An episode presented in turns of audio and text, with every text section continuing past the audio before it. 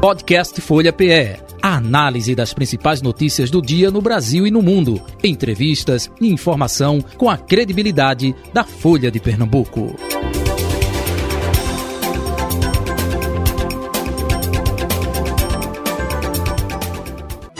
Sabatina no segundo turno com a candidata ao governo de Pernambuco, Raquel Lira, do PSDB. Estamos aqui na bancada da Folha FM com os colunistas Carol Brito, Edmar Lira, Roberta Jogma, da Folha de Pernambuco. E a partir de agora, até às 11h58, iremos entrevistar, sabatinar a candidata neste segundo turno. Depois ela tem mais um minuto para as considerações finais aqui nessa sabatina de hoje. Candidata Raquel Lira, muito bom dia, seja bem-vinda à redação integrada da Folha de Pernambuco. Prazer tê-la aqui mais uma vez. Bom dia, Jota, Carol, Roberta, Edmar, a todos aqueles que estão nos ouvindo em casa, no trabalho, no carro, para poder falar um pouco sobre o futuro do nosso Estado. Quero cumprimentar a todos, agradecendo sempre o carinho que tem sido recebido em todos os lugares, as mensagens de apoio e a gente tem retomado as nossas atividades, sentido essa energia que tem me colocado de pé. Obrigado. E nosso abraço fraterno aqui de todos da Folha é, de Pernambuco. Obrigado. Obrigado é, vamos começar com é, Carol Brito. Carol, bom dia, Carol. É, bom dia, Jota. Bom dia, Roberta. Bom dia, Edmar. Bom dia, candidata.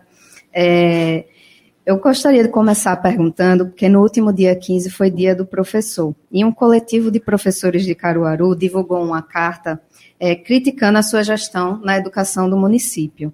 E aí eu vou passar os pontos que eles levantaram para que a senhora tenha a oportunidade de rebatê-los. Eles afirmam que a senhora não respeitou a lei do piso e nem a carreira dos professores de Caruaru. Não fez é, a adequação da carga horária é, de 180 horas aulas para professor do primeiro ao quinto ano, não concedeu aos professores maior tempo para cursar o mestrado e doutorado, não realizou concurso público e realizou o pagamento do rateio do Fundeb de forma indevida. É, qual o seu posicionamento sobre essas críticas? Primeiro dizer, é, parabenizar todos os professores, fizemos um, um vídeo, um programa dedicado a eles. Eu sempre disse em Caruaru, quando fui prefeita, de que o nosso maior desafio seria transformar Caruaru pela educação. E a gente só consegue garantir um futuro sustentável, com crescimento de verdade, gerando oportunidade, se a gente investe na educação. E investe na educação desde cedo. Nós fizemos em Caruaru o maior investimento da nossa história em educação. Em 2016 foram 4 milhões de investimento. A gente fechou 2021 com 74 milhões de investimento. Investimento mesmo. Construção. Cheguei lá, parede dando choque, escola caindo, é, interditada pela defesa civil, telhados que chovia mais dentro do que fora da escola, banheiros que não funcionavam, cozinhas inadequadas, criança tomando água de barreiro e a, a merenda escolar sendo feita com essa água. A gente colocou água mineral nas escolas, mexemos é, na toda a questão nutricional, é, com merenda de qualidade, com apoio da agricultura familiar, fizemos é, colocamos a saúde dentro da escola, que é muito difícil a gente conseguir é, separar, tirar as barreiras que separam a saúde da educação, as caixinhas de cada um. Colocamos oculista na escola com distribuição de óculos, nutricionista na escola, vacinação dentro da escola. No momento em que a gente vê que tem déficit de vacinação, nós já fazemos isso dentro da escola em Caruaru. E fomos requalificando, fizemos quase todas as escolas requalificadas inclusive com laboratórios de ciência, matemática, com subestação, troca de rede lógica, elétrica, distribuição de tablet, de computador, laboratório de informática. Melhoramos o IDEB. Construímos, saímos de 5 mil vagas de creche para mais de 10 mil vagas de creche. Agora eu cheguei lá em Caruaru em 2017 e nós temos lá do, cerca de 2.400 professores. A metade efetivo, a metade contratado temporário. O contratado temporário lá ganhava 700 reais. E eu me comprometi desde sempre de que a gente ia melhorar a condição salarial, não só deles, mas fundamentalmente deles. E a gente foi trabalhando. No primeiro ano demos aumento, no segundo ano demos aumento, e conseguimos entregar a eles recebendo o piso. Pode procurar nacionalmente quais são os municípios que pagam o piso do contrato, do contrato temporário de professor.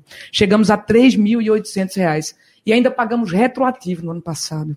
E E quando a gente trabalha o ano passado, por exemplo, com a lei do piso nacional, a gente cumpriu a lei do piso. Demos um reajuste de 33% para a lei do piso.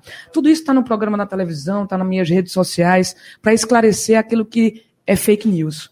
A gente tem sofrido e muita fake news aqui e parabenizar a própria Folha de Pernambuco trucagem e montagem com fotografia da Folha de Pernambuco, com o presidente da OAB, eu e Priscila, colocando isso aí. A justiça mandou tirar. Vocês foram rápidos em desmentir. E, infelizmente, a candidatura adversária, que se disse tanto vítima de fake news em 2020, tem uma fábrica de fake news montada contra a nossa campanha. Mas nós seguimos firmes, no rumo certo. A gente pagou a lei, o rateio do Fundeb de acordo com a lei. Pagamos aos porteiros, às merendeiras, aos professores, aos auxiliares, e está lá colocado. A gente é campeão de transparência em Pernambuco, reconhecido pelo próprio Tribunal de Contas do Estado. Se você tiver curiosidade de ver, você que está nos ouvindo, transparência não é discurso, transparência é prática e atitude. Ganhamos prêmio de, de cidade mais transparente dos, dos, municípios acima de 100 mil habitantes em Pernambuco. Ganhamos prêmio da SUDENE, do PNUD, do Programa das Nações Unidas para o Desenvolvimento na Eficiência do Gasto Público. A gente conseguiu, em Caruaru, planejar o crescimento da educação para os próximos 10 anos. Construímos escolas novas, fizemos um maior investimento em educação infantil da nossa história. Demos o reajuste do piso e demos para o restante da carreira 20% de reajuste. Não foi fácil mas a gente tinha organizado as contas do município. A gente conseguiu, conseguiu respeitar a lei de responsabilidade fiscal e, ao mesmo tempo, promover o reajuste dos municípios. Agora, vivemos numa democracia e a gente está aberto a críticas, a sugestões. A gente vai continuar, se tiver a oportunidade e a honra de ser governadora de Pernambuco, dialogando. Dialogando e construindo aquilo que é possível fazer em cada tempo. É assim que a gente vai lidar com os servidores públicos, com calendário de pagamento, com mesa de negociação e falando de maneira aberta. Inclusive, foi negociado com o sindicato esse aumento. O sindicato dos professores da educação negociou com a gente. A gente tinha duas opções e eles escolheram essa opção. E foi assim que a gente conseguiu trabalhar em Caruaru e fazer um maior investimento com resultados efetivos na qualidade da educação do município. Deixa é assim que a gente quer fazer em Pernambuco. Deixa eu ir agora com Roberta Zugma. Os marmanjos ficam por último, viu, Edmar Lima? Bom dia, As Roberta. primeiro. É, candidata, eu queria fazer uma pergunta de cunho pessoal. É, a senhora perdeu seu marido é, no dia da votação do primeiro turno. Foi realmente uma situação inesperada, inusitada. Eu queria perguntar de forma realmente pessoal. Foi um luto, uma, uma, realmente uma morte que ninguém esperava. E eu queria saber da senhora se em algum momento, a senhora com dois filhos, no dia da eleição, uma morte que realmente foi de uma forma. É, ele não estava doente, não havia doença, ao contrário, ele estava participando da campanha junto com a senhora. Diante do que aconteceu, uma fatalidade dessa, em algum momento a senhora pensou assim: não, a partir de agora realmente eu vou desistir de tudo, vou cuidar dos meus filhos, vou viver minha vida, não quero mais a política, não quero mais isso. Vou passar o bastão a Priscila Krause e não serei mais candidata. Em algum momento passou isso pela sua cabeça? Roberta, é, Fernando, o Nego, como eu sempre chamo, todo mundo sabe disso, é, foi um companheiro de vida. Né? Eu comecei a namorar com o Nego, eu tinha 14 anos de idade, ele 15 numa festa lá no Macambira, ele dançou a valsa dos 15 anos comigo. E ele sonhou comigo todos os meus sonhos. Ele era o cara que mais dizia: siga em frente, que eu estou aqui para segurar a onda. Né? Ele fazia a coordenação da minha campanha, junto com minha mãe, junto com o nosso time lá do Agreste, é, de Pernambuco. Ele estava lá no Agreste, em Caruaru. Né? A gente fez uma carreata linda. Ele dirigiu o carro aqui da carreata no Recife, seguimos até Caruaru. Ele que coordenava a operação de rua lá. E o nego, é, não sei que, que ironia do destino, né? Ele, a vida levou, né? Foram 30 anos juntos, construímos uma família linda, meus meninos, é, João e Nando, de 10 e 12 anos. Estamos aqui em Recife, João foi operado na semana passada de apendicite, graças a Deus correu tudo bem. Agradeço aos médicos, os profissionais de saúde que nos acolheram. E quando a gente passa por uma coisa como essa, e só sabe quem passa, é, a gente é, se questiona sobre muita coisa. Né? E eu quero agradecer a todo o apoio que eu recebi até aqui. Aos meus filhos, que eles mesmos me disseram, mãe, nós estamos aqui. Quando é que você vai trabalhar? Você precisa seguir. Todas as dificuldades que eu tive na vida, que eu não imaginava, eu pensava que eram grandes, mas eram bem pequenininhas diante de tudo que eu estou passando agora. Eu sempre ligava para o nego, se ele não estivesse junto de mim. Nego, eu estou ouvindo, estou ligando aqui para te ouvir, para que você me diga que vai dar certo. Quando eu fui morar em Brasília, quando eu fiz o concurso, quando eu fui para o Rio de Janeiro, né, nas minhas angústias de decisão, de entrar na vida pública, de disputar um mandato, ele, eu tô com você. A gente sonhou junto muita coisa. A gente também sonhou junto mudar Pernambuco. Eu sei que se ele tivesse aqui comigo, ele ia dizer vai dar certo, siga em frente. E eu estou seguindo. Mas eu não estou seguindo sozinha. E talvez eu não tenha as mesmas pernas, nem a mesma voz que eu estava ali no final do primeiro turno, no primeiro turno, porque eu tenho um vazio imenso dentro de mim. Né? Não é discurso, não. Eu não preciso de discurso para isso. Né? Me perguntam assim, Raquel, é difícil dormir? É difícil acordar. Acordar e lhe deparar com essa realidade. Né? Não foi um sonho ruim. Não é um filme que vai passar e que quando de repente eu vou encontrá-lo de novo. Né? Eu sou muito, muito grata a tudo que vivi com ele é, e tenho buscado exercer essa gratidão todos os dias, né, para ficar aqui de pé e para seguir a minha missão, que era a missão dele também. Edmar Lira. É, candidata, no primeiro turno a senhora teve um embate naturalmente com outros candidatos, até para chegar ao segundo turno, evidentemente. Um embate muito duro na reta final do primeiro turno se deu entre a sua candidatura e a candidatura do Miguel Coelho. Mas tão logo encerrou o processo, o Miguel declarou, até sem falar com a senhora, fez um gesto que eu, eu particularmente achei um gesto muito, muito correto da parte dele. Eu queria saber da senhora, Miguel Coelho terá uma função importante de destaque, de relevo, caso Raquel Lira seja eleita governadora de Pernambuco? É importante que, é, primeiro, Edmar, ontem a gente fez um ato lindo em Caruaru, na arena, é lá de onde eu vim, é lá que eu sempre volto para buscar energia de novo. E a gente fez um ato lindo lá, reunindo aqueles que estiveram com a gente no primeiro turno e aqueles que se somaram a gente agora no segundo turno. Durante os dias em que eu tive mais reclusa, é, Priscila assumiu a coordenação política e esteve com gente de tudo que é canto. Do sertão, do litoral, da zona da mata, dos agrestes, recebendo o prefeito, ex-prefeito, vereador, ex-vereador, vice-prefeito, deputados estaduais de mandato, daqueles que disputaram a eleição com a gente em outro time, e aqueles que ganharam o mandato e estão agora junto com a gente, e reunimos ali a todos para agradecer para pedir o um engajamento, para que a gente pudesse voltar com mais força para a rua. E mesmo nesse momento em que talvez eu não tenha as mesmas pernas que tive lá, até pedindo que eles pudessem ser a minha voz, levasse essa mensagem de confiança. E agradeço ao candidato, ex-prefeito de Petrolina, Miguel Coelho, que sem falar comigo, eu não estava falando com ninguém, né, sem, naquele momento, é, sem sem nem conversar com Priscila, foi para as redes sociais e declarou seu apoio. Né? E hoje Miguel teve, Miguel teve pneumonia, passou por um problema de saúde com a família dele também, com a família da esposa dele. A gente tem falado com ele, vou almoçar agora com ele, mas é, a gente precisa discutir eleição. A gente não vai discutir governo. A gente precisa construir a, uma, um, a unidade do nosso Estado em torno de um projeto de mudança verdadeira para Pernambuco. Não adianta se falar que é mudança verdadeira se aliar, aliar, aliar ao Paulo Câmara. Nós vamos nos encontrar com o Miguel. Ele vai sim, já está engajado na campanha, passou por esse momento, teve alta ontem e agora a gente vai poder se encontrar e discutir aí esses próximos dias que restam até o dia da eleição. E governo se discute depois da eleição. Candidata Raquel Lira, no primeiro turno a senhora nacionalmente apoiou a candidatura de Simone Tebet, né, do MDB. No segundo turno, a própria Simone Tebet eh, está apoiando o ex-presidente Lula. Por que a senhora optou pela neutralidade aqui em Pernambuco, hein? Decidi que não vou declarar meu voto. Né? Já coloquei isso em diversas entrevistas, nas minhas redes sociais, no rádio, na televisão. Não vou declarar, não vou fazer campanha para nenhum candidato a presidente da República.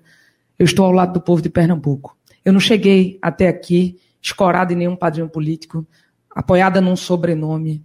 Eu ofereço a minha capacidade de trabalho, a minha trajetória. Fizemos campanha no chão, quando todos diziam que era improvável, praticamente impossível que a gente tivesse aqui, porque não tinha tanta estrutura política, porque não tinha grana como os outros tinham. A gente foi para a rua conversar com o povo, ouvir as necessidades, construir as soluções, construir um plano de governo colaborativo, formado com muitos, com o povo, com os técnicos, com a academia, para que a partir do dia 1 de janeiro a gente saiba exatamente como e por onde começar. Não é o presidente da República que vai resolver o problema das estradas esburacadas de Pernambuco, da conclusão das obras de, barreira, de, das barragens do nosso estado, da conclusão das mais de 400 obras paralisadas em Pernambuco, e muitas delas com recurso em caixa de convênio, são mais de 400 milhões de reais em convênio em caixa que o governo de Pernambuco não está não tá conseguindo concluir a obra. Pernambuco decidiu que quer mudar. Está colocado isso na fala do povo de Pernambuco, no coração do povo de Pernambuco. E eu venho me colocar como uma mudança verdadeira para o nosso Estado. Não dá para discutir a nacionalização do debate e não falar sobre os problemas de Pernambuco. Não discutir as soluções de que nosso povo precisa. Eu estou ao lado do povo do nosso Estado. O nosso grande desafio é unir Pernambuco e ter capacidade de construir pontes. E é para isso que eu me coloco depois da experiência que tive ao longo da minha vida, e especialmente agora como prefeita de Caruaru, de poder servir ao povo de Pernambuco. Carol Brito. É, candidata, na semana passada, o deputado federal Túlio Gadelha, que é inclusive próximo à senhora, ele disse no Twitter que iria trabalhar para que as duas candidatas ao governo do estado estivessem é, no mesmo palanque de Lula. E a rede, inclusive, não declarou apoio é, ainda no segundo turno do governo do Estado. E uma das, segundo informações de bastidores, seria porque ainda haveria uma expectativa de um gesto da senhora para Lula. É, a senhora chegou a conversar com o Túlio Gadelha, ele chegou a pedir à senhora que a senhora se posicionasse no segundo turno? Primeiro dizer da minha relação com os, é, grande parte dos deputados federais de mandato agora, os é, reeleitos, alguns. É, a gente, como prefeito, eu sempre bati a porta de todo mundo para pedir recurso para Caruaru. E vou aqui citar especificamente Túlio, mas poderia citar outros, né, que colocaram dinheiro na nossa cidade sem pedir nada em troca. Nada em troca. Foi assim que a gente sempre fez. Né? E ele colocou lá, tá lá, vai começar a funcionar já já, um centro de qualificação profissional só para mulheres. É, a gente investiu muito em política para mulheres lá é, com apoio dele, inclusive, sobretudo. Então, é, sempre guardei, sempre que vou a Brasília, converso com ele, converso com outros parlamentares também. É, e, e, repito aqui, eu não vou declarar apoio a nenhum candidato. Eu não vou abrir meu voto. Eu não vou fazer campanha para nenhum candidato. Eu vou continuar falando, discutindo e construindo as soluções de que Pernambuco precisa. Ele digo, não dá para falar de mudança e ser a candidata do governador Paulo Câmara. Eu represento alguém que está unindo forças para conseguir fazer um mandato verdadeiramente que possa resolver o problema da segurança pública, que possa colocar água na torneira da casa da nossa população, que possa trabalhar pelas estradas, fazer Pernambuco voltar a gerar emprego e não ser o estado que mais cobra imposto no Nordeste brasileiro. É para isso que eu quero ser governadora de Pernambuco. Tenho capacidade de liderança, sem montar time. A gente já demonstrou na prática que é possível reduzir a criminalidade, porque fiz isso em Caruaru e sei que posso fazer para o Pernambuco também. Roberta? Candidata, é, a senhora falou aí para Edmar Lira com relação a Miguel Coelho, que a senhora vai almoçar hoje com ele, mas e falou também desse evento que a senhora fez na Arena Caruaru, que juntou todas as pessoas que lhe ajudaram na primeira fase, as pessoas que Quem pôde estar lá? Quem pôde estar lá. Pois é, exatamente. A ausência da família Coelho foi muito notada. Né? Podia Miguel estar com pneumonia, mas ele tem o pai dele, que é o senador Fernando Bezerra Coelho, eles têm o irmão, tem o irmão dele, que foi o deputado reeleito federal Fernando Filho, e o outro irmão, Antônio Coelho, que é um deputado estadual. Então teria gente demais para representá-lo lá. E nenhum deles foi. E o que eu soube, é, através de uma fonte muito segura, é que a família Coelho não foi convidada. Eu queria saber por que Raquel Lira não convidou é, a família Roberto, Coelho para o não evento. Não é verdade. Não é verdade? Não. Não procede? Então por não. que eles não foram? Aí tem que perguntar a eles, não é isso? Né? Miguel está com pneumonia. Né? E os outros três? Quem pôde estar lá estava. Acho que é, teve um momento lá. A gente vai ter momentos. Vamos para o sertão de Pernambuco. Vamos ter momentos aqui. A gente ainda tem 14 dias de campanha. Está muito clara a posição de todos, a declaração do apoio. Nós vamos construindo a nossa campanha, chegando onde, de fato, a gente precisa chegar. Né? Ninguém ganha eleição de véspera. Nós precisamos estar juntos, fortalecidos, por um projeto de mudança verdadeira para Pernambuco. E Miguel e seu time já deixaram muito claro qual lado que eles estão. Edmar Lira. Candidata, a gente tem observado. Tivemos longo... lá muitos prefeitos que estavam apoiando ele. Gilvandro, de Belo Jardim, me desculpe, Edmar. É, Zé Maria de Cupira, Luciele de Bezerros, que coordenou o plano de governo, próprio Mendonça Filho, ex-governador de Pernambuco, deputado federal eleito, estava lá com a gente. Então, essa é uma falsa polêmica. Ok, candidata, é, na eleição de 2014, é, o governador, o PSB, no caso, apoiou é, Aécio Neves no segundo turno, que acabou derrotado para Dilma Rousseff.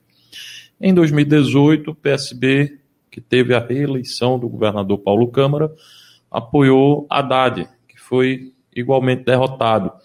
Antes disso, tivemos o impeachment de, de, de Dilma, que culminou na ascensão de Michel Temer, inclusive com os votos do PSB.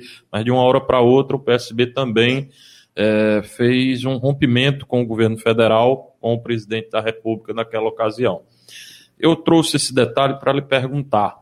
É, Pernambuco foi muito prejudicado ao longo desses anos, pelo menos entre 2014 e 2022, por não ter uma interlocução com o governo federal, sobretudo é, recentemente em relação ao governo Bolsonaro. É, queria saber da senhora, como governadora, caso seja eleita no próximo dia 30 de outubro, o que vai ser prioridade? Uma questão de uma relação ideológica com o governo federal ou uma parceria administrativa, independentemente de quem venha a ser o presidente? A política, ela, a coerência na política cobra sempre seu preço. O povo ele está muito atento a cada movimento de todos, né, de quem faz política. Quem quiser subestimar a inteligência, a capacidade de compreensão do povo, acaba fazendo, por exemplo, o pior governo da nossa história. Paulo Câmara deixa Pernambuco com um legado de desemprego, de pobreza, somos a região metropolitana mais pobre do Brasil, somos o pior estado para gerar empreendimentos, novos negócios, somos um alto cobrador de imposto que não entrega solução. 50 mil pessoas nas filas de exame de cirurgia. Toda vez que chove, as pessoas têm medo de ficar em casa, de estar em casa, quem está no morro, nas encostas, nas barreiras, porque simplesmente não se colocou como prioridade enxergar o povo, mas sim se manter no poder. Quando você fala aí dessas vicissitudes, dessas idas e vindas, né, que agora se mostram mais uma vez, né, quando se tem uma briga de um lado em 2020, uma briga ferrenha e agora uma aliança em torno de se manter no poder, não vale tudo por eleição. Né? O povo cobra coerência. A política exige coerência. É, o legado que se deixa de Pernambuco é muito ruim. Paulo Câmara passou por três presidentes da República e não foi capaz de entregar soluções para nosso Estado. Passou por Dilma, passou por Temer, passou por Bolsonaro. Eu fui prefeita de Caruaru e eu fui, eu fui que consegui tirar recurso, tirar recurso do governo Temer, tirar recurso do governo Bolsonaro, porque eu fiz projeto, porque a gente tinha planejamento, porque a gente montou time, conseguiu tirar os projetos do papel. Foi assim que eu entreguei uma maternidade nova em Caruaru e a gente quer entregar cinco no estado. Eu sei quantas viagens eu dei a Brasília para poder tirar do papel, quantas viagens eu dei a Brasília para poder construir novas, nossas creches, quantas viagens eu dei a Brasília para poder ter, terminar a obra do Canal dos Mocós, é assim que a gente vai fazer também. É obstinação, é não largar o projeto enquanto o projeto não está concluído, porque sabe que só acaba quando termina. E a gente poder trabalhar para mudar para melhor a vida do nosso Estado. Olha, o PSB, Paulo Câmara, fez de tudo para se manter no poder. E se encastelou no palácio, em troca de cada apoio político, dividiu um pedaço do governo. E agora, de novo, vai aí apoiar a nossa, a, a nossa candidata, não, a candidata adversária, em troco de, de quê? Se manter no poder de novo? O povo aguenta isso de novo? Candidata, eh, o Edmar falou sobre essa questão aí, não é, eh, do Miguel, enfim. O Anderson Ferreira, que representou no primeiro turno Bolsonaro aqui, ele procurou para conversar. ele deu a entrevista até a Folha de Pernambuco dizendo que depende da definição de Bolsonaro, apoio ou não à senhora. Não é prudente ter o apoio dele para não atrelar a sua candidatura ao presidente Bolsonaro? Como é que isso está sendo trabalhado na sua campanha? Olha, de fato, eu não conversei com o Anderson. É, eu recebi, ao longo desse tempo, a nossa candidatura recebeu apoio de gente que está com Lula, como a prefeita Márcia Conrado, que coordena a campanha dele no Sertão. Recebemos apoio de gente que está com Bolsonaro, como o próprio Miguel. E a gente está aqui buscando unir nosso Estado para garantir que Pernambuco possa viver dias melhores. E a gente tem a capacidade de construir pontes e não muros. Nós queremos ser a governadora de todos. Eu nunca perguntei é, para entregar qualquer serviço em Caruaru, para entregar uma das 4.500 casas que entreguei, para construir barreiro, barragem, para fazer cisterna em quem a pessoa tinha votado. Quem me conhece de perto sabe que eu jamais vou colocar a cor da bandeira partidária que o eleitor escolheu para votar democraticamente como um empecilho para que o governo possa chegar na sua vida. A gente quer fazer isso por Pernambuco também. Carol Brito. É, candidata, como a senhora mesma adiantou, a senhora vem recebendo apoio de lideranças tanto eh, ligadas a Lula quanto a Bolsonaro. Mas o apoio de algumas lideranças é, bolsonaristas ligadas ao campo conservador, à sua candidatura, chamou um pouco de atenção. A senhora recebeu na semana passada o apoio de lideranças como Clarissa e Júnior Técio, da Michele Colles e o pastor Clayton Colles, o que da agenda é, conservadora é incorporada à sua candidatura com esses apoios e qual é a participação dessas lideranças em um eventual governo Raquel Lira? Olha, é, eu fiz, estou aqui com o meu plano de governo na mão. Né? Tem muita gente que Pode não está... Pode mostrar aí, no youtube.com barra Folha de Pernambuco, no é Facebook, isso. arroba Rádio Folha raquellira.com.br, a gente está lá com o nosso plano de governo colocado na internet. É, ele foi construído de maneira colaborativa é, sobre educação, saúde, segurança, geração de emprego. Né? São 68 páginas. É, governar um Estado é, é necessário para governar um Estado que se saiba exatamente por onde começar a partir do primeiro dia. Aliás, já a partir da transição. E no primeiro dia de governo, saber exatamente. Porque mandato ele tem quatro anos. E quando a gente assume, cada dia que se passa é um dia menos de mandato. A gente construiu esse plano de governo e é esse o nosso guia. É esse o nosso guia. Todos os apoios que vieram, não houve negociação de nada, a não ser a mudança que Pernambuco precisa. Não negociei espaço no governo. Não negociei. Aqui está aqui nosso plano de governo. É claro que ele é dinâmico, né? Que ao longo do nosso governo, se tiver a oportunidade e a honra de ser, a gente vai poder incluir novos tópicos aqui. Mas está aqui. O nosso mantra né, é esse que nós vamos fazer. Foi assim que eu fiz em Caruaru. Foi assim que eu fiz em Caruaru. E a gente monitorava em cima do plano de governo, para saber o que entregava em cada tempo. A gente precisa melhorar a saúde, a gente precisa melhorar a educação, garantir a criança desde cedo na escola, precisa gerar oportunidade com vaga de emprego, o Bora Empreender, acesso a crédito, o maior programa de qualificação profissional da nossa história, precisa investir em segurança e combate à violência contra a mulher. É assim que a gente vai governar Pernambuco, com transparência. Não é à toa que fomos premiados por transparência. Todo mundo sabe como eu faço política, quem está junto de mim. Assim que eu vou continuar fazendo. São valores que são inegociáveis. Roberta? Candidata, eu queria saber como é que a senhora vê o pronunciamento do único deputado federal eleito por Caruaru, o Fernando Rodolfo, do PL, que ele reafirmou que precisaria do empenho na campanha do presidente da República, Jair Bolsonaro, e disse, ele fez textualmente, abriu aspas, per, aspas, Pernambuco não pode, aspas, Pernambuco não pode ficar refém de uma grande comoção popular. Foi isso que ele se elegeu Paulo Câmara, é, referindo-se com relação né, ao falecimento do seu esposo. Não vou comentar. Edmar Lira? É, candidata, é, sem, sem, sem, não esqueci o que eu ia perguntar. Mas vamos lá, deixa eu ver se eu consigo aqui fazer uma avaliação. Lembrei agora o que eu queria lhe perguntar.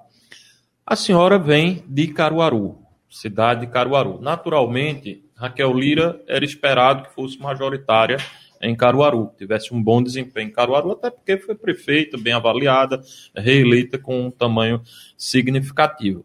Porém, com a abertura das urnas, no último dia 2 de outubro, é, Recife surpreendeu e deu a Raquel a maior votação da cidade. É, contra uma adversária que dois anos antes, por muito pouco, não foi eleita prefeita da cidade é, e que foi vereadora do Recife é, por vários mandatos, né, deputada federal com uma grande votação também na capital pernambucana, e com a abertura das urnas, o recifense deu a Raquel Lira a condição de mais votada, depois Anderson Ferreira foi o segundo colocado, e Marília Reis foi apenas a terceira colocada no Recife. A que a senhora atribui esse desempenho tão além das expectativas aqui no Recife? Edmar, eu sempre fiz política e campanha na rua. Eu tenho dito às pessoas que se tiver a oportunidade de ser governadora, me verão mais nas ruas durante o mandato do que agora durante a campanha. Mas nós construímos uma campanha gastando sola de sapato, conversando com as pessoas, batendo de porta em porta, entendendo as angústias. Eu fui para os invisíveis. Quantas vezes eu tive na comunidade do Bode, no Jardim Monte Verde. Muitas vezes, das, das vezes que estive, eu nem divulguei, em respeito ao povo de lá do Jardim Monte Verde, que perderam entes queridos. E o nosso acordo foi esse. Gente, eu não estou aqui para, em cima da dor de vocês, querer me projetar politicamente. Mas eu estou aqui para ouvi-los. Eu estou aqui para ver a realidade. E é inadmissível que fique numa briga política entre Recife e Jaboatão para poder dizer quem é que vai atender aquele povo de não terem sequer lavado as ruas, tirado os entulhos. E as pessoas ouvindo a nossa mensagem, dizendo que nós íamos começar, porque não tem voz muitas vezes, para ser ouvidos por o governo, a gente ia começar por eles. Eu fiz isso em Caruaru. Eu comecei de fora para dentro. A gente começou pela zona rural, onde tem 25% da nossa população. 70 mil pessoas, maior do que 85% dos municípios pernambucanos. E as pessoas estavam chateadas e desenganadas com política. Só chega aqui na época de eleição, dá tapinha nas costas, tira uma fotografia, um retrato, faz um jogo de futebol e vai embora. E eu disse, eu pedi uma oportunidade para que eu pudesse mostrar o meu trabalho, para que eu pudesse voltar lá e fazer diferente. E a gente fez. Construí uma escola, unidade de saúde, estrada, casa nova. Não fiz tudo, não. É impossível todo mundo, alguma pessoa, fazer tudo num tempo só. Mas eu trabalhei todo dia, para cada dia dar um passo para frente. Eu só posso acreditar a isso. Não há aqui, né? a gente não tinha estrutura de bandeira, de militância, mas a gente tinha a militância mais animada. Foi gente que foi para a rua e disse, como é que faz uma campanha? Eu disse, gente, Recife é cinco cervejas Caruaru. Vamos recortar aqui a cidade e vamos fazer como eu fiz lá. Vamos no porta a porta, no rua a rua, visitar as feiras, os mercados, as comunidades. Vamos visitar o centro da cidade e dizer que nós vamos estar junto aqui para devolver o cartão postal de Pernambuco. E assim a gente conseguiu tocar o coração dos recifenses. Agradeço a oportunidade. Peço mais uma vez, agradeço o voto e peço mais uma vez que possa multiplicar esse voto. O Podemos de Ricardo Teobaldo, né, o PP de Eduardo da Fonte também estão lhe apoiando. É, como aconteceram essas costuras? É, foi Priscila Krause nesse período que a senhora estava ausente ou não? A senhora participou? Como é que foi aí nos bastidores essa costura com o PP e o Podemos? Bem, Priscila assumiu muito dessa coordenação. Tem muita gente que está trabalhando com a gente, que está buscando ajudar. O próprio senador Armando, ex-senador Armando Monteiro. É, Ricardo Teobaldo já votou comigo em Caruaru em 2016 com Podemos. É, conheço de muito, há muito. E com naturalidade ele veio. Né? Conversei com ele, ele veio, vieram, veio ele, vieram os prefeitos que votaram com ele também. Alguns já tinham vindo é, e a gente marcou um encontro para que pudesse celebrar ali. Mas agradeço, veio o prefeito Limoeiro, Orlando, Lagoa de Taenga, Dona Graça, o prefeito Lero de Taquaritinga. A gente teve muita gente lá que veio junto por acreditar é, que podemos transformar Pernambuco para melhor. E também com o próprio Eduardo da Fonte, é, Dudu, que é o presidente do PP, construindo junto com ele. E lhes, lhes digo sempre que as reuniões que tivemos Os encontros que tivemos, eu ou Priscila, qualquer um deles poderia ser feito em praça pública, transmitida pela internet aqui, como nós estamos fazendo agora. E agradeço o apoio deles. Uhum. É, candidata, em um guia eleitoral recente da senhora, a senhora ressalta a trajetória da sua família em defesa da democracia, né? Lembrando o seu avô e o seu tio também, Fernando Lira, é, que foram defensores da reabertura política durante o, regime militar. E é, a sua adversária, é, Marília Reis, diz, é, nas palavras dela, que a senhora se omite diante de uma ameaça à democracia. Lembrando que Bolsonaro é um defensor é, do regime militar e já chegou, por exemplo, a exaltar é, brilhante Ustra no Congresso. É, como é que a senhora vê essas críticas da sua adversária e se a senhora acha que Bolsonaro é uma ameaça à democracia ou não? Ela continua colocando fake news já foi condenada, na liminar, desculpa, condenada não, a equipe dela, vamos aqui colocar, assessores pagos com recurso de fundo eleitoral, vinculados à campanha de Marília, né, da, da candidata adversária, é, foram pessoas que colocaram trucagem, mentira, e que foram já determinados pela justiça para retirar essas postagens. Eu lamento que quem disse que foi vítima de fake news possa continuar praticando. A defesa da democracia é valor inegociável. Valor inegociável. Eu conto a trajetória de uma família né, que dedicou no seu tempo a sua vida também à luta pela democracia. Ali eu nem citei meu pai, que era ficha 001 né, do MDB. Eu não vou discutir isso. Todo mundo sabe dos meus valores. Eu vou discutir Pernambuco. Para quem está buscando nacionalizar o debate, e campanhas que colocam mentiras como se fossem verdade o tempo inteiro, e a justiça mandando tirar. A Folha de Pernambuco desmentiu, o Diário de Pernambuco desmentiu. Agora a gente vai para a rua, olho no olho das pessoas, dialogando sobre o futuro de Pernambuco. Pernambuco precisa mudar. Ela precisa responder como é que Pernambuco muda, e ela está aliada com o Paulo Câmara dizendo que é mudança. Não dá. Não vale tudo para o jogo eleitoral. A gente está aqui nas ruas trabalhando sempre com a verdade para poder conquistar a confiança do povo, não é conquistar o voto. Eu não estou aqui somente pelas próximas eleições. Eu estou aqui porque acredito que nosso trabalho pode, pode garantir para as futuras gerações um Estado melhor para viver. Roberta Judman. Candidata, eh, se a senhora for eleita, a senhora tem como vice né, a candidata Priscila Krause. A candidata Priscila Causa tem um trabalho realmente de oposição muito forte ao governo Paulo Câmara, sempre fez uma oposição forte e é uma liderança inconteste no Recife. A senhora sendo eleita, Priscila Krause pode se vir a ser a candidata à prefeitura da cidade do Recife? A gente está a 14 dias de eleição. Uma eleição para o governo de Pernambuco, que pode eleger, vai eleger a primeira mulher governadora da nossa história. E pode eleger duas mulheres, governadora e vice. Eu tenho um orgulho danado de Priscila Krause. E a, a nossa, o nosso encontro, ele se deu no trabalho, né, na Assembleia Legislativa. Votei em Priscila para deputada estadual, trouxe ela né, para ser votada em Caruaru, e ela representou nossa cidade. Priscila não faz oposição pela oposição. Ela busca o gasto eficiente do dinheiro público. Ela denuncia coisas, por exemplo, do que um gasto de uma conta de, da Compesa de 1 milhão e 200 mil reais na Arena Pernambuco. Quando ela denunciou, baixou para 40 mil. A gente ainda acha isso alto. Ela denunciou tanta coisa que foi objeto, inclusive, depois de operações, Polícia Federal, Tribunal de Contas do Estado. Né? Então, Priscila vai governar junto comigo se eu tiver a oportunidade e a honra de ser governadora de Pernambuco. Não falarei sobre a eleição de 2024. Isso é um, seria uma irresponsabilidade. A gente precisa tirar Pernambuco do pior momento da nossa história. E eu tenho certeza absoluta de que Priscila vai ser, será, como ela já está sendo agora durante a campanha, quando foi comigo, como eu prefeito e ela deputada, será uma pessoa que me ajuda, ajudará muito nessa caminhada.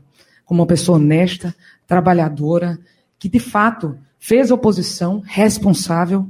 Tudo aquilo que era de interesse do povo de Pernambuco, ela estava em defesa dele. A gente já não pode dizer o mesmo do vice do candidato de Marília Reis, que trabalhou no governo Paulo Câmara, que era responsável pelas estradas, as péssimas estradas que Pernambuco tem. Então, eleição é comparação.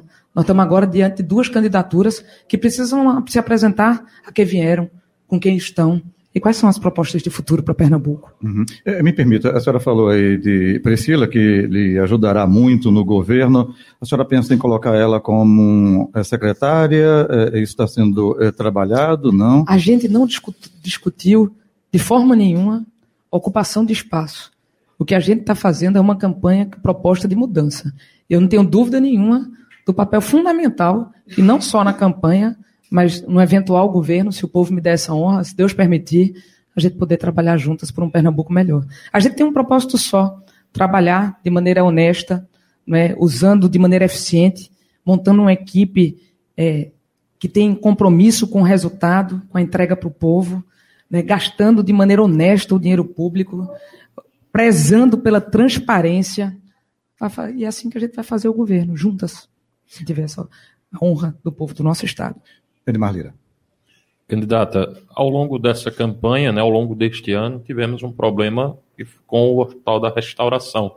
O Hospital da Restauração, que é um gigante, né, foi feito ainda no governo Paulo Guerra, me corrija se eu estiver errado, uhum. há muito, muitos uhum. anos. Né? é por isso que tem o nome dele. É, né? por isso que tem o nome dele. É, há muito tempo que há o Hospital da Restauração e que está saturado saturado na questão de, de pessoas que, que, que utilizam equipamento, mas não só isso. A infraestrutura do Hospital da Restauração está muito precária. A senhora esteve lá no primeiro turno e fez uma promessa de que iria resolver esse problema da restauração. Porém, candidata, é, é como você trocar o pneu da bicicleta andando com ela. Eu queria saber como a senhora vai fazer, como gestora pública, para poder resolver, porque o Pernambuco não pode abrir mão da restauração por um determinado momento, porque não tem infraestrutura para atender essa, esses leitos. Como é que seria essa reforma da restauração? como é que está estabelecido no seu plano de governo em termos de recursos, como é que a senhora vai fazer para a população ter um equipamento melhor qualificado, mas também sem prejudicá-los né, nesse período de qualificação.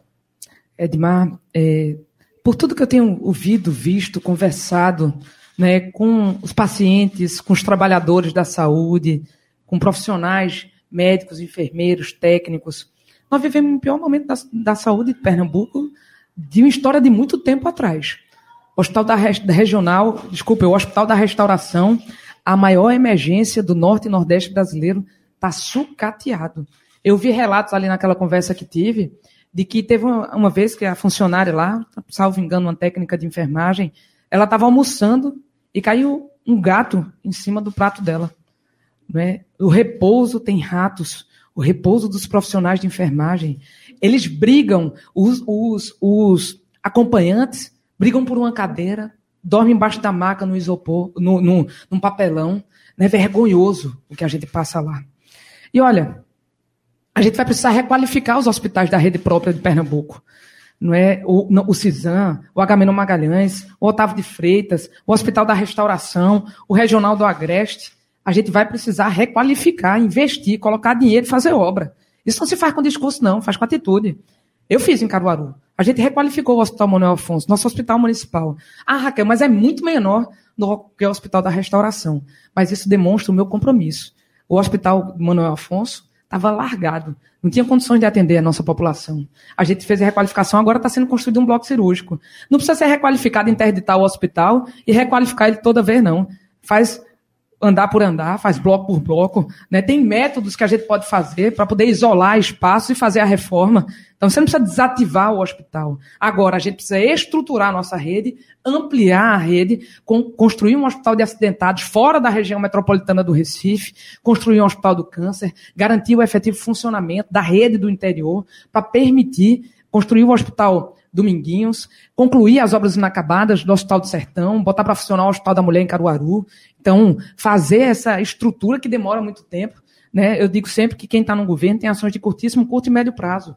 É trabalhar para poder garantir o médio prazo, do, sair do papel como a gente conseguiu fazer com a maternidade em Caruaru, por exemplo, e garantir que a gente possa fazer as ações de curtíssimo prazo, a força-tarefa, para impedir que o esgoto estoure de tempos em tempos ali na restauração e o teto caia na cabeça do paciente, cabeça do trabalhador. Né? A gente vai virar essa página da história. Agora precisa de muito trabalho, precisa ter capacidade de liderança, experiência para fazer, tirar projeto de papel, para fazer o dinheiro render, para fazer o dinheiro sair do gasto ruim, para ir para onde precisa ser investido. Isso dá um trabalho danado, mas eu sei fazer. Eu fiz em Caruaru e quero pedir uma oportunidade de poder fazer em Pernambuco também. É, candidata, é, tanto a senhora quanto sua adversária, Marília Reis, foram muito, muito críticas do governo Paulo Câmara durante é, o primeiro turno. Né? Agora, a Marília recebeu esse apoio do PSB, que vem sendo alvo de muita polêmica, mas a senhora também recebeu apoio de ex-secretários do governo Paulo Câmara, de áreas que a senhora já é, criticou durante a campanha. É, por exemplo, é, desenvolvimento econômico já foi é, gerida por Raul Henri e pelo PP, que declararam apoio à senhora. Turismo foi gerida por é, Rodrigo Novaes, que também declarou apoio à senhora. É, esses apoios podem minimizar as críticas da senhora nessas áreas no segundo turno, e se senhora, é, essas lideranças podem participar é, do seu governo, caso a senhora seja eleita. Carol, eu recebi apoio de muita gente. Né? Foram mais de 100 prefeitos que que nos declararam apoio dos 184 municípios de Pernambuco. Recebemos apoios, como disse, deputados estaduais, federais, lideranças políticas que estão no mandato, alguns que disputaram, não, não tiveram êxito na eleição. Mas o que eu tenho a dizer aqui é que nosso propósito, aqui do nosso plano de governo, ele não muda um milímetro com isso. Nós estamos aqui, quem está comigo, é porque acredita que sou um instrumento de mudança de que Pernambuco precisa. E as pessoas todas que estão comigo acreditam que eu posso ser esse instrumento de mudança, não sozinha, porque ninguém faz nada sozinho, com Priscila e, sobretudo, com o povo de Pernambuco. Não discuti nem discutirei durante a campanha composição de governo. Nem antes disso. Tem gente que loteia governo antes de assumir o governo, tem gente que loteia contrato. Eu nunca fiz isso.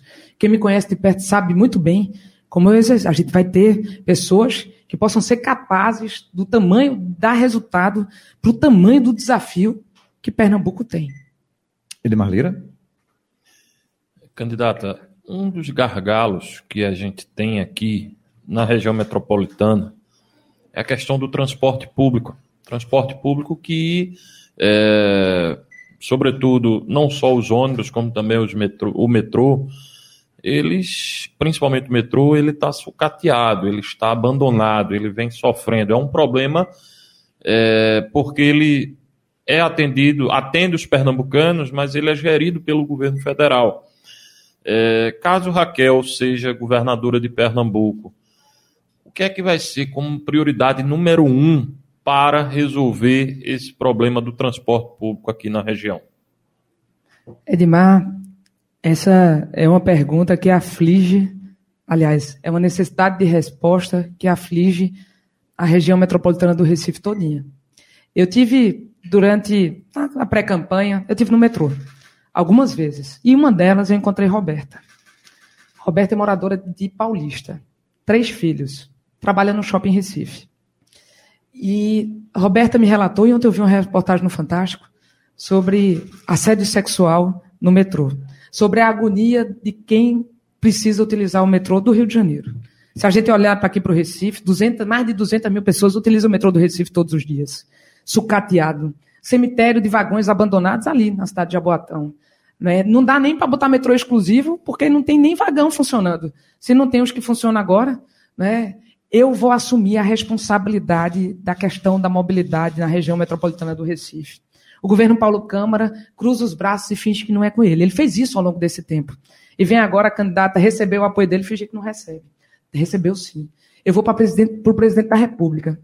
Que o povo brasileiro eleger para dizer que o, metrô do Recife precisa ser cuidado, precisa ser expandido, precisa ir para o litoral norte, precisa chegar a Suape, precisa os vagões funcionarem, precisa ter o ar-condicionado funcionando, precisa ter policiamento, precisa ter limpeza, não dá para que todo mundo, todo dia, sofra violência ali dentro, empurra, empurra, na hora de pico, as mulheres sofrerem assédio. Eu encontrei Roberta. Eu fui almoçar com meus filhos no shopping, eles pediram para ir, João de cadeira de roda ainda.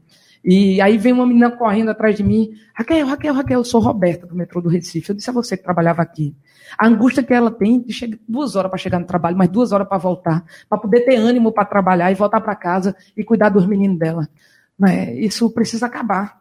A gente precisa conseguir trabalhar a tarifa única, o transporte integrado, reformar os terminais e garantir investimento. É alto o investimento? É. São 4 bilhões ao longo do tempo para poder botar de volta o metrô do Recife, colocar ele de pé. Mas existe dinheiro para isso no governo federal. Existe dinheiro para que isso for estadualizado para a gente poder buscar esse dinheiro também. Agora precisa ser prioridade, não é? E vai ser. Roberta Jugman. É, candidata, a gente esperou durante o primeiro turno, o tempo todo, o embate entre a senhora e a candidata é, Marília Reis, que pontuava na à época como primeiro lugar nas pesquisas, e esse encontro não ocorreu porque a candidata não participou dos debates. E amanhã ocorrerá na FIEP o primeiro embate entre as candidatas. Agora, no segundo turno, ela resolveu ir.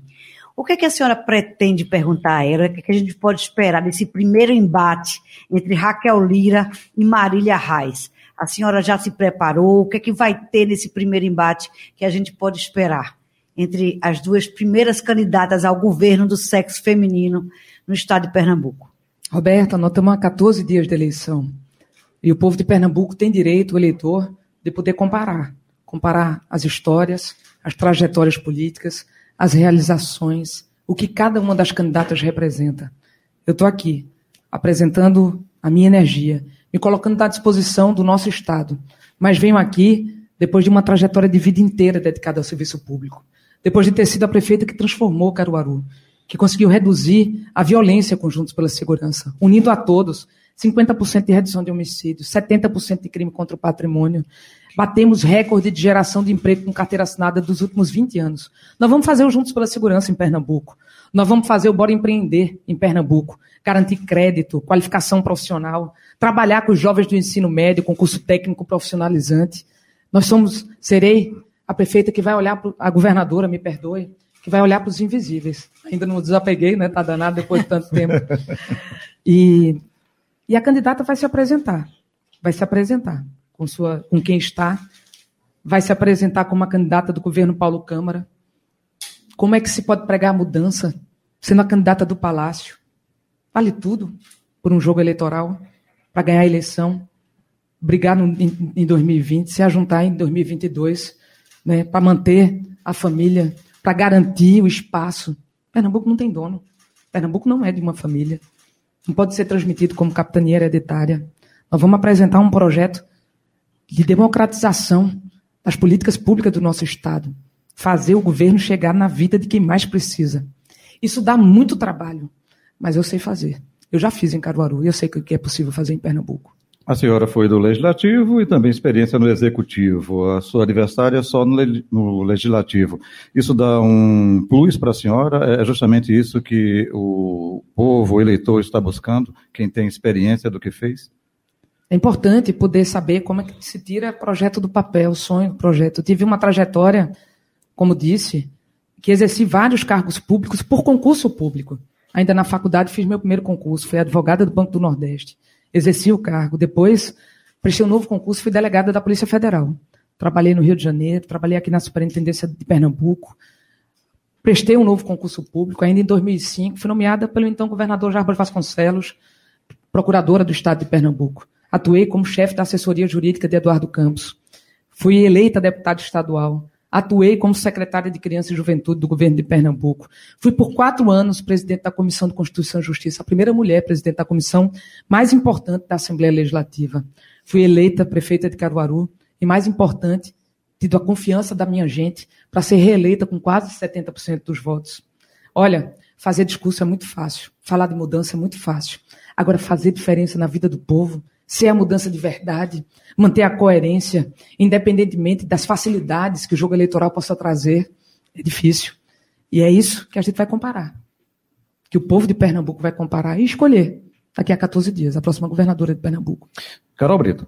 É, candidata, a senhora é presidente do PSDB de Pernambuco no momento mais difícil do partido em sua história. Né? A senhora teve essa missão de reestruturar aqui o partido em Pernambuco, conseguiu fazer com que o partido tenha novamente uma bancada na Alep, isso foi importante, mas nacionalmente o partido perdeu o governo de São Paulo, não disputou é, a, a, eleição presidencial, fez a menor bancada federal da sua história, não elegeu nenhum senador. É, quando foi declarar sua oposição agora no segundo turno das eleições presidenciais, cada liderança adotou uma postura, tem uma parte que ficou neutra, uma parte que apoiou Lula, outra parte que apoiou Bolsonaro.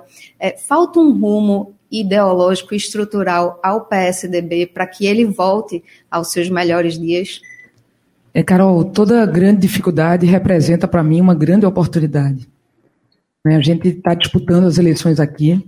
Pedro Cunha Lima, eleito também um dos deputados federais mais atuantes da Paraíba, do Brasil, está disputando no segundo turno o governo do estado da Paraíba, um cara de 30 e poucos anos, é, né, cheio de cheio de virtudes, de qualidades, né, de valores inegociáveis. A gente está disputando no Rio Grande do Sul com Eduardo Leite, que foi governador, que reposicionou o governo, o governo e o Estado do Rio Grande do Sul para voltar a crescer, a gerar oportunidade para sua gente. Então, a gente está diante de boas oportunidades né, de reconstruir o partido, de reconstruir o partido a partir do chão né, oportunidade de poder cuidar do povo, dos nossos estados e construir uma nova caminhada. Conseguimos aqui montar uma bancada, teve muita gente boa que disputou a eleição. A gente conseguiu eleger três: Débora Almeida, ex-prefeita de São Bento Una, Isaías Regis, ex-prefeito de Garanhuns, Álvaro Porto, ex-prefeito de Canhotinho, deputado estadual, reeleito. É, fizemos uma bancada. É, e agora a gente parte né, para uma nova caminhada que do mesmo jeito que a gente pode fazer aqui em Pernambuco, né, construindo um governo, reestruturando o partido a partir da base do diálogo com as comunidades, no povo, a gente poder fazer isso no Brasil também. Edmar Lira, rapidinho por conta do tempo. É, candidata, é, a sua federação, a Federação PSDB Cidadania, não elegeu nenhum deputado federal e apenas três deputados estaduais. Para governar, a senhora vai precisar de maioria, principalmente na Assembleia Legislativa de Pernambuco. É, mas isso não é um problema só seu, é um problema também da sua adversária, que também só elegeu três deputados estaduais e apenas dois deputados federais. Ela está um pouquinho em vantagem porque conseguiu eleger dois federais. Como é que Raquel Lira, caso seja eleita governadora, vai construir maioria na Assembleia Legislativa de Pernambuco? Eleita, bem, primeiro a dizer que nós temos 14 dias de campanha, que recebemos apoio de muita gente, muitos deputados eleitos, inclusive. Eu fui presidente da Comissão de Justiça e consegui dialogar com todos. Quando eu fui prefeita de Caruaru, eu acho que a gente elegeu um. E a gente conseguiu construir a maioria. Com política pública, chamando para junto, construindo as transformações que nosso município precisava. Se tiver a oportunidade de ser governadora de Pernambuco, é assim que a gente vai fazer também. Pernambuco tem pressa. E os deputados sabem disso também. A gente não pode perder mais tempo. Tem mais de 400 milhões de reais parados e tem mais de 400 obras inacabadas. A gente precisa entregar. Entregar casa, entregar estrada, entregar barragem, entregar hospital. Né? Isso não se faz com discurso, com tapinha nas costas. Isso se faz conseguindo reunir as pessoas em torno de um propósito só. Foi isso que eu consegui fazer em Caruaru. E é assim que a gente vai conseguir trabalhar em Pernambuco também. Candidata Raquel Lira, a partir de agora a senhora tem um minuto para suas considerações finais. Fique à vontade. Bem, eu quero agradecer a vocês a generosidade, a oportunidade, parabenizar a Rádio Folha pelo trabalho que fez durante a pré-campanha, a Rádio Folha, o sistema da Folha, Eduardo, você, Jota, a Edmar, a Roberta, a Carol, pelo jornalismo sério, né, comprometido com a verdade, pela oportunidade sempre de ouvir os dois lados, nesse momento em que a gente tem tantas fake news. Vamos dar a Pernambuco pelos meios de comunicação que são sérios, como vocês, a oportunidade de poder fazer a melhor escolha para o futuro do nosso Estado. E eu me coloco como alguém que tem uma trajetória de vida e está aqui buscando transformar o nosso Estado, chegar nos invisíveis, fazer Pernambuco voltar a gerar oportunidade, esperança no coração e, no, e na alma do nosso povo. Né? Obrigada a vocês, obrigada a todos que nos acompanham. Deus continue nos abençoando. Beijo no coração. Um abraço, sucesso para a senhora nessa empreitada e assim encerramos. Meu número é 45. e assim encerramos o nosso, a sabatina de hoje com a candidata Raquel Lira do PSDB. Folha Política.